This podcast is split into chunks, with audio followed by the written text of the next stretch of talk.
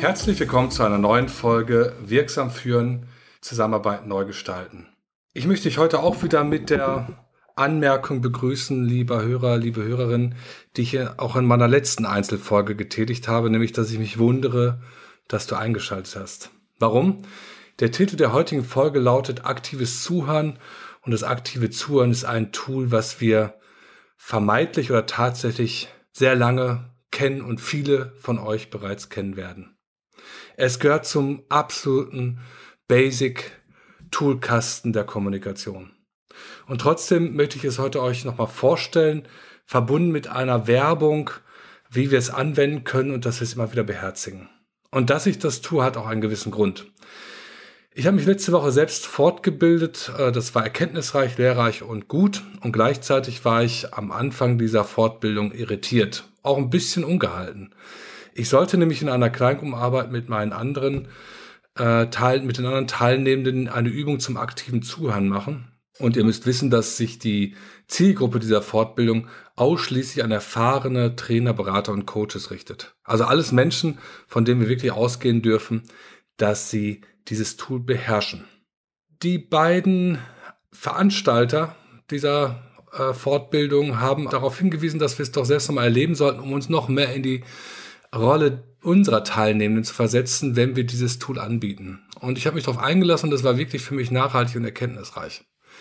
Nach wie vor würde ich behaupten und sagen, dass ich das nicht brauche auf der Ebene der Erklärung. Und äh, auf der anderen Seite habe ich aber erlebt, wenn ich es selber wieder tue, dass es immer wieder anspruchsvoll ist, dass es immer wieder erkenntnisreich ist und dass es immer wieder wertvoll ist, sich diesem Thema zu nähern. Ich möchte in, der, in dieser kurzen und knappen Folge Folgendes euch mitteilen. Ich würde gerne nochmal das aktive Zuhören erklären und dann nochmal beschreiben, weshalb ich glaube, dass es für Führungskräfte und auch in der Kommunikation untereinander für Zusammenarbeitsaspekte unersetzbar ist, immer wieder das aktive Zuhören auf der Agenda zu haben. Unter aktivem Zuhören verstehen wir das Paraphrasieren, also das sinngemäße Wiedergeben dessen, was ich bei meinem Gegenüber gehört habe, äh, mit dem Ziel der Überprüfung, ob Sender und Empfänger dasselbe, das gleiche gemeint haben. Und in der Praxis sieht es so aus, dass jemand etwas sagt und der andere gibt es sinngemäß wieder. Das klingt jetzt schon bei der Beschreibung etwas komisch. Es wirkt auch in den Übungen etwas papageienhaft, muss man sagen. Man plappert also erstmal so das nach und irgendwann wird man etwas galanter und gibt es sinngemäß wieder. Und schon wird uns aber eins deutlich, nämlich, dass sehr häufig das, was ich höre, gar nicht immer hundertprozentig mit dem übereinstimmt, was der andere gesagt hat. Und dann komme ich in einen Prozess, der wirklich fruchtbar und erkenntnisreich ist. Nämlich ich verhandle jetzt aus mit meinem Gesprächspartner, was er wirklich gemeint hat, um dann auf das zu kommen, äh, worum es für beide geht.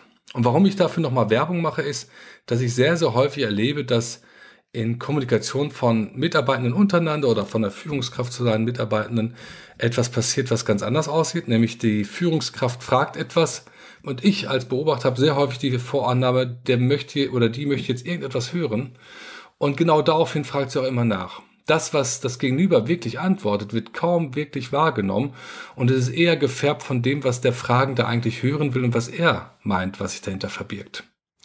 Und wenn ich mich wirklich, und nur das ist wirkliches aktives Zuhören, darauf einlasse, mich nur darauf zu fokussieren, was mein Gegenüber gerade sagt, alle meine Gedanken, alle meine Vorannahmen weglasse, dann komme ich in einen Dialog, der anders aussieht. Und dann sagt mein Gegenüber in der Regel auch, dass es sich wirklich verstanden fühlt.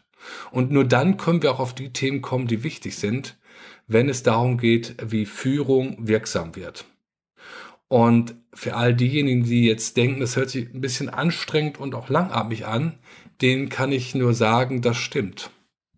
Nur es ist, weiß Gott, nicht so anstrengend und langatmig wie Kommunikation, die permanent daran vorbeigleitet, an dem wirklichen Inhalt des Gespräches. Insofern möchte ich wirklich an diese Folge als Appell und als Besinnung daraufhin verstehen, dass wir uns immer wieder auf die Basics fokussieren sollten, um wirksam zu kommunizieren.